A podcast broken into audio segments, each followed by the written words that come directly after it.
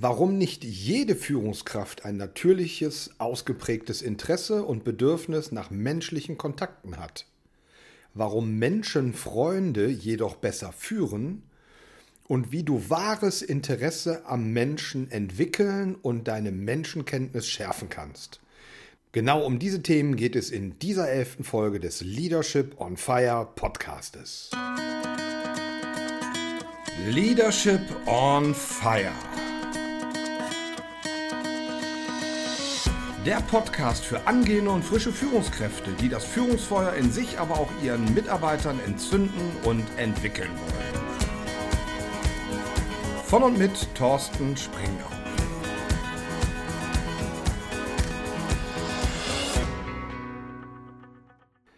Man kann ohne Liebe Holz hacken, aber man kann ohne Liebe nicht mit Menschen umgehen. Ein Zitat von Leo Tolstoi. Hallo und herzlich willkommen zu dieser elften Folge des Leadership on Fire Podcastes. Mein Name ist Thorsten Springhoff, ich bin Mindset Coach und Mimikresonanz-Trainer und selber aktive Führungskraft. Ich freue mich, dass du wieder dabei bist. In den letzten Folgen haben wir uns sehr intensiv mit den ersten drei Punkten der Big Four for Leadership befasst. Es ging im Konkreten darum, Rollentransparenz zu schaffen, die Rolle bewusst anzunehmen und dann Kompetenzen, deine Führungskompetenzen zu entwickeln. In den nächsten kommenden Folgen möchte ich sehr intensiv mit dir zusammen mich dem vierten Punkt der Big Four widmen, nämlich dem Thema Beziehungsaufbau. Und dieses Thema ist neben dem Thema Selbstführung das zweite zentrale Thema, wenn es darum geht, ja, Führung zu leben. Es geht um Arbeit und Kommunikation mit anderen Menschen. Und ich weiß nicht, ob es dir bekannt ist, nach Erhebungen der letzten Gallup-Studie sind 65 Prozent aller deutschen Arbeitnehmer bereit, auf eine Gehaltserhöhung zu verzichten, wenn dafür ihre direkte Führungskraft entlassen wird. Ist doch der Hammer, oder? Wir wollen uns in dieser Folge ein bisschen dem Thema widmen, warum das so ist. Warum Mitarbeiter, warum so viele Mitarbeiter auf eine Gehaltserhöhung verzichten würden, wenn dafür ihre direkter Vorgesetzter, ihre direkte Führungskraft gehen würde. Offensichtlich ist es so, dass die Mitarbeiterzufriedenheit unmittelbar verknüpft ist mit dem Führungsstil ihrer direkten Vorgesetzten. Und jetzt müssen wir uns als angehende Führungskräfte, generell als Führungskräfte, die Frage stellen, woran liegt das und was können wir tun, damit Mitarbeiter sich wieder ja, gewertschätzt, gesehen fühlen, dass sie das Gefühl haben, dass sie dazugehören, dass wir wohlwollend auf sie schauen und mit ihnen arbeiten. Und wenn man hier den Befragungen glauben mag, und ich glaube, da kann auch jeder so ein Stück weit mal in ja, seine eigene berufliche Karriere und seinen eigenen beruflichen Werdegang schauen, ist ein ganz entscheidender Punkt für dieses wertgeschätzt gesehen und dazugehörig sich fühlen, die direkte, unmittelbare zwischenmenschliche Beziehung zwischen Führungskraft und Mitarbeitern. Und das Augenmerk liegt hier auf der direkten zwischenmenschlichen Begegnung. Mittlerweile machen wir ganz, ganz viel. Wir führen über Telefon, führen über E-Mails, über Chats. Oftmals kommt aber das direkte Vier-Augen-Gespräch, die Vier-Augen-Begegnung massivst zu kurz.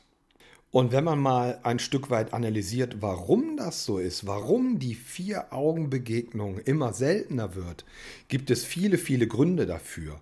Einige absolut nachvollziehbare, andere aber durchaus eher, naja, ich sag mal, durchaus fadenscheinige.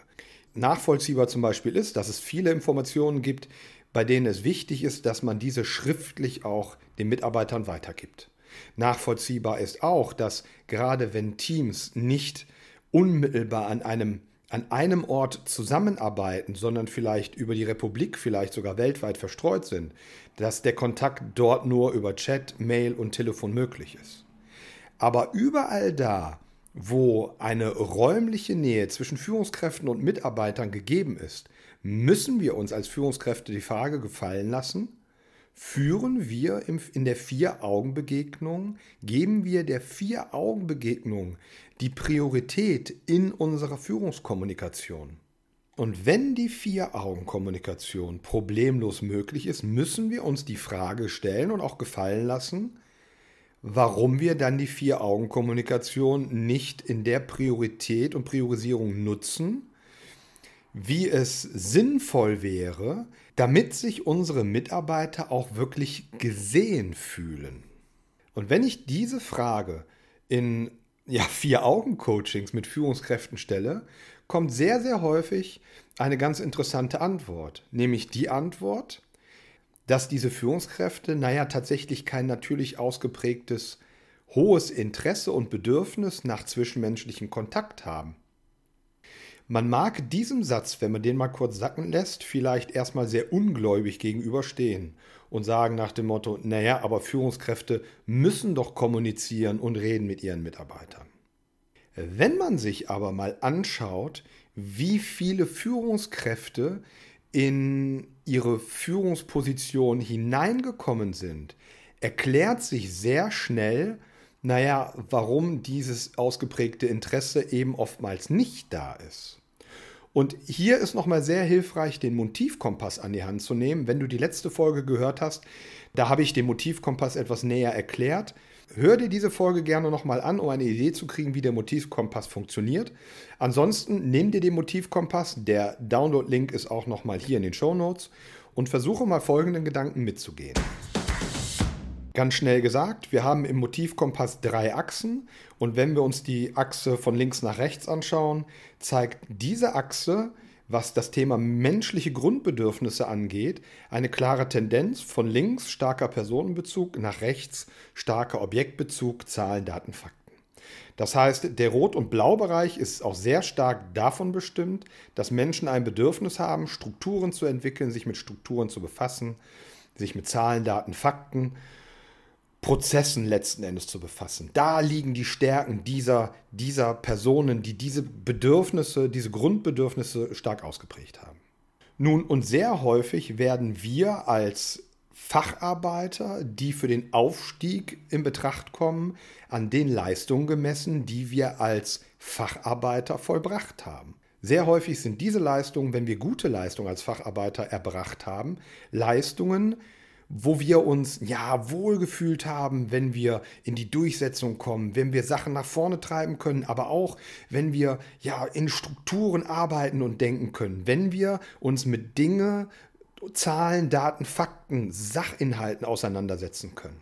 Und eben nicht bestechen wir in dem Moment als Facharbeiter dadurch, dass wir einen starken Personenbezug haben, dass es uns wichtig ist, mit Menschen zu agieren, Kontakte zu knüpfen, dass wir interessiert sind an Emotionen, an Gefühlen, an den Bedürfnissen anderer Mitmenschen. Das ist in der Regel nicht der Grund, warum Facharbeiter gute Leistung erbringen und dann vorgesehen werden für den Aufstieg in die Führungsposition. Als Führungskraft jedoch ist es von entscheidender Bedeutung, wenn du nicht nur als Vorgesetzter wahrgenommen werden willst, sondern als ja authentische Führungskraft, als erfolgreicher Leader, dass wir einen Personenbezug entwickeln, dass wir ein Interesse für die Bedürfnisse, Emotionen unserer Mitarbeiter entwickeln. Das heißt, jetzt auf einmal, wo, auf, wo du als Facharbeiter einen sehr starken Sachbezug hattest und dieser positiv für die erbrachten Leistungen gewesen sind und Aufgaben, die du gemeistert hast. Und jetzt auf einmal erscheint es notwendig, dass du auch einen starken Personenbezug hast. Denn das macht ja den Unterschied auch aus zwischen einem Manager und einer Führungskraft, einem Leader. Ein Manager kümmert sich um Controlling, Zarten, Daten, Fakten, Strategien. Ein Leader kümmert sich um Motivation. Er kümmert sich darum, mit Menschen zusammen Ziele zu erreichen, Lösungen zu entwickeln, Menschen mitzunehmen und diese zu entwickeln. Das ist die Aufgabe eines Leaders, einer Führungskraft. Und diesen Job können wir nur dann wirklich gut tun, wenn wir uns für unsere Mitarbeiter interessieren. Offensichtlich haben wir aber hier ein Problem, genauso wie die Gallup-Studie dies auch ähm, herauskristallisierte. Und der amerikanische Leadership-Papst Peter Drucker hat das einmal sehr, sehr, sehr plakativ beschrieben. Unternehmen sind overmanaged and underleaded. Das heißt, wir haben viel zu viele Manager in Unternehmen, die eben nicht führen. Management und Leadership sind zwei unterschiedliche Dinge, wobei wir als Führungskraft natürlich beide Fähigkeiten benötigen. Aber eben, wenn wir Mitarbeiter führen wollen, brauchen wir extrem viel Leadership-Potenzial. Und da geht es darum, ja, mit Menschen zu arbeiten und Interesse am Mitarbeiter zu entwickeln und auch zu zeigen. Und genau das ist das, was die Gallup-Studie letzten Endes auch, und die Gallup-Studie ist nicht die einzige, die Techniker-Krankenkasse, die Barmer, die Krankenkassen bringen immer wieder auch Studien zum Thema äh, Mitarbeiterzufriedenheit heraus. Und ein Riesenthema ist immer das Thema, wir fühlen uns nicht wertgeschätzt von unseren Führungskräften. Und zur Wertschätzung gehört der direkte zwischenmenschliche Kontakt. Wenn der nicht da ist, fühlen sich Mitarbeiter auch nicht gesehen und wertgeschätzt. Das heißt jetzt nicht, dass wenn du als vormals ja, Facharbeiter einen starken Sachbezug hattest und da einen guten Job gemacht hast, dass du keine Führungskraft werden kannst. Mir ist aber wichtig, dass du dieses Modell im Kopf hast und auch für dich die Entscheidung triffst. Wenn ich Führungskraft werden will, dann geht es nicht mehr in erster Linie darum, dass ich weiter Projektarbeiten mache, sondern es geht darum, dass ich Verantwortung und Aufgaben delegiere, Menschen führe und diese entwickle. Und somit gilt es für die erfolgreiche Führung, für die erfolgreiche Übernahme einer Führungsarbeit als Pflicht, aufrichtiges Interesse an meinen Mitarbeitern zu entwickeln. Die Kür wäre Menschenliebe zu entwickeln. Mache dir immer bewusst, das Führungsmittel Nummer eins für uns als Führungskräfte ist unsere Führungskommunikation der direkte zwischenmenschliche Austausch. Und da geht es eben nicht nur um Sachinhalte. Sachinhalte spielen so gut wie keine Rolle in dem Moment, wenn das emotionale Erleben unserer Mitarbeiter und auch deren Motivlage dem Sachinhalt entgegenstehen. Wichtig ist es also, den Menschen an sich in seiner Gänze zu erkennen. Und erst dann können wir führen. Das bedeutet Menschen erkennen, beeinflussen und bewegen wie du wahres Interesse an anderen Menschen entwickeln und deine Menschenkenntnis schärfen kannst. Es gilt für uns als frische Führungskräfte, aber auch als altgediente Hasen generell, zwei Fähigkeiten zu entwickeln. Zum einen das Thema wahres Interesse am Menschen und zum anderen das Thema Menschenkenntnis schärfen. Beiden Bereichen möchte ich mich hier jetzt nochmal kurz mit dir annähern. Wahres Interesse am Menschen entwickeln. Wie kannst du das tun? Wahres Interesse am Menschen können wir dadurch entwickeln, dass wir bewusst die Entscheidung treffen, uns Zeit nehmen zu wollen für diese persönliche Begegnung mit deinen Mitarbeitern. Leadership, Führung ist kein Beiwerk. Das ist als Führungskraft eigentlich dein Hauptjob, keine Projektarbeit. Ich weiß, dass es in vielen Unternehmen durchaus anders gesehen wird. Da ist es aber wichtig, da musst du letzten Endes gegenüber deinen Führungskräften das auch thematisieren und ja um zeitliche Ressourcen dafür kämpfen. Was ist der Schlüsselfaktor Nummer eins, um Interesse an deinen Mitarbeitern zu entwickeln? Zeit. Nehme dir bewusst Zeit für die persönliche Begegnung mit deinen Mitarbeitern. Räume dir Zeiträume frei und trag sie dir in deinen Kalender ein, wo du mit deinen Mitarbeitern Smalltalking betreibst oder wirklich, naja, konkrete Fragestellungen hast, um diese besser kennenzulernen. Nehme dir bewusst Zeit und räume dir Freiräume frei für die persönliche Begegnung. Das ist einer der ersten und wichtigsten Faktoren. Schlüsselfaktor Nummer zwei ist, entwickel deine kommunikativen Fähigkeiten.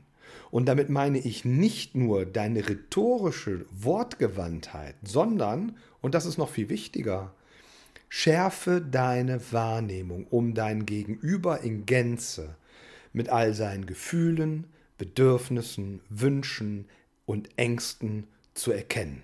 Es gibt hierzu einen schönen Grundsatz aus der Mimikresonanz, der da lautet, Verstehen kommt vor verstanden werden.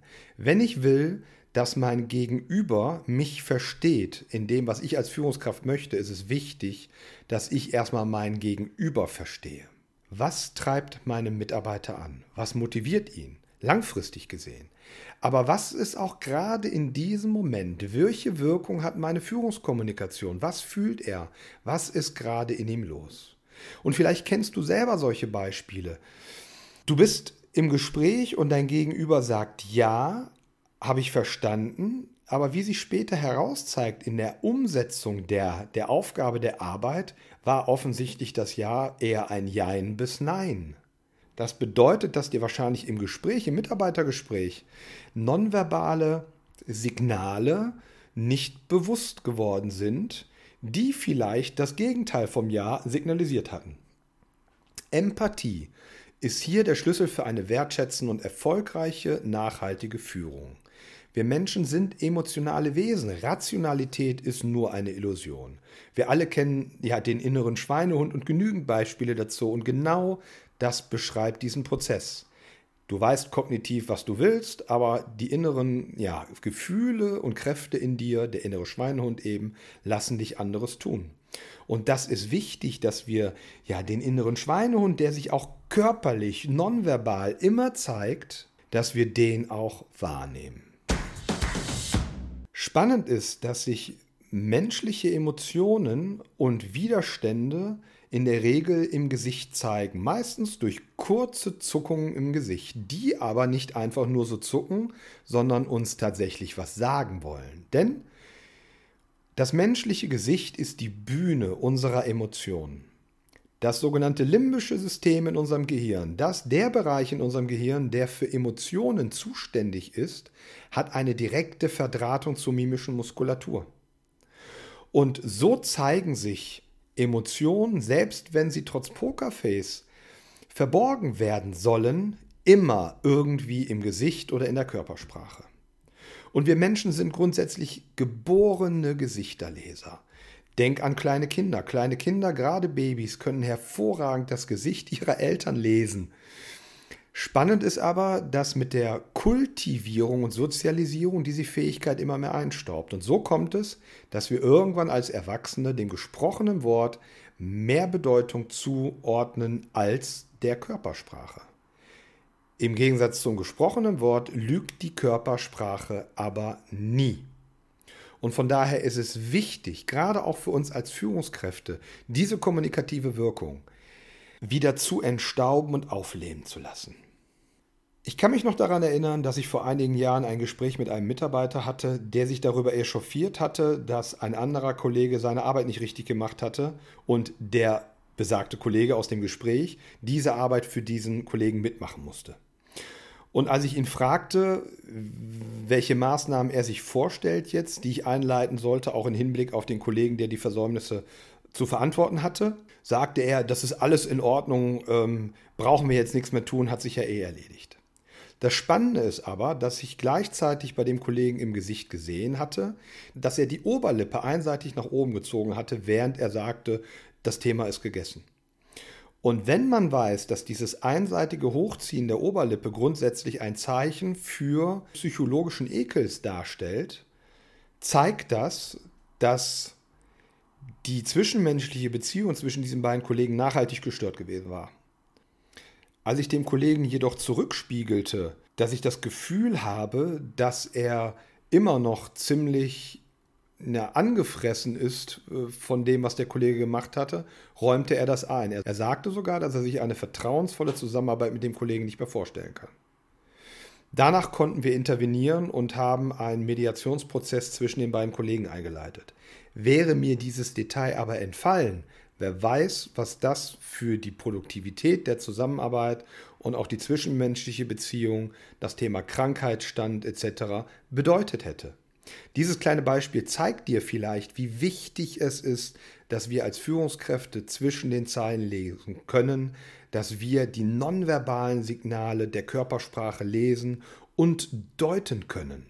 Und genau hierfür bietet das wissenschaftlich fundierte Mimik-Resonanz-Konzept, konzipiert von Dirk W. Eilert, einem Trainer und Coach aus Berlin, genau die, die richtigen Werkzeuge für dich. Und die Sprache der nonverbalen Kommunikation wieder aufzufrischen und zu erlernen, zahlt sich aus.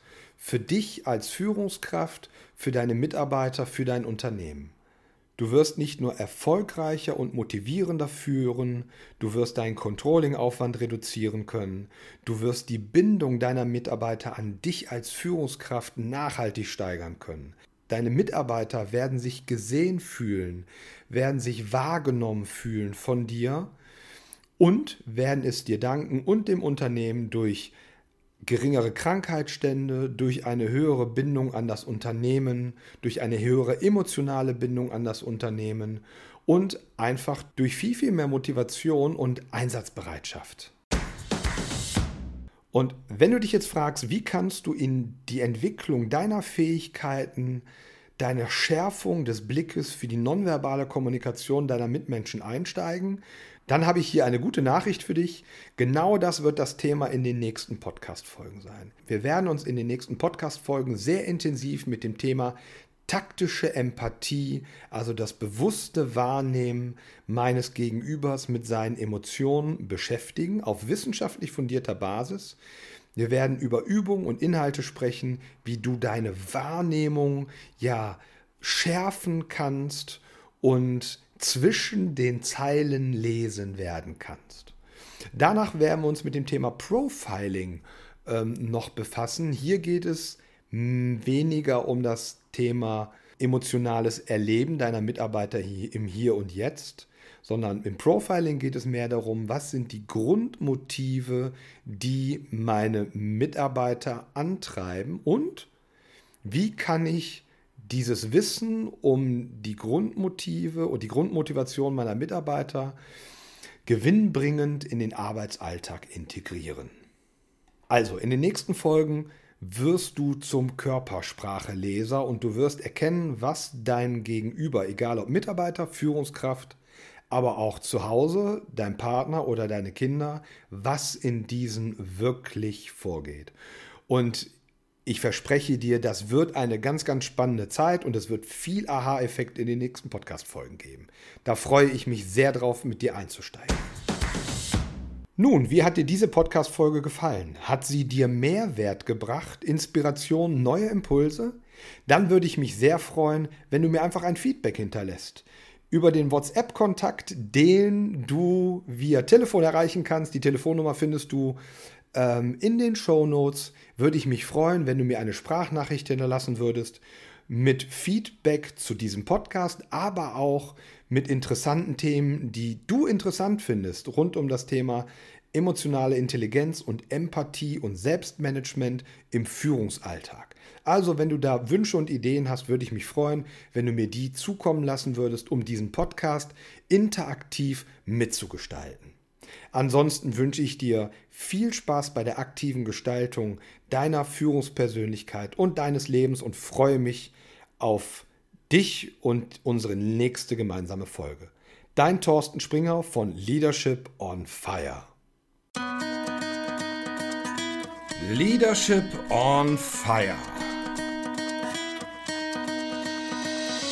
Der Podcast für angehende und frische Führungskräfte, die das Führungsfeuer in sich, aber auch ihren Mitarbeitern entzünden und entwickeln wollen.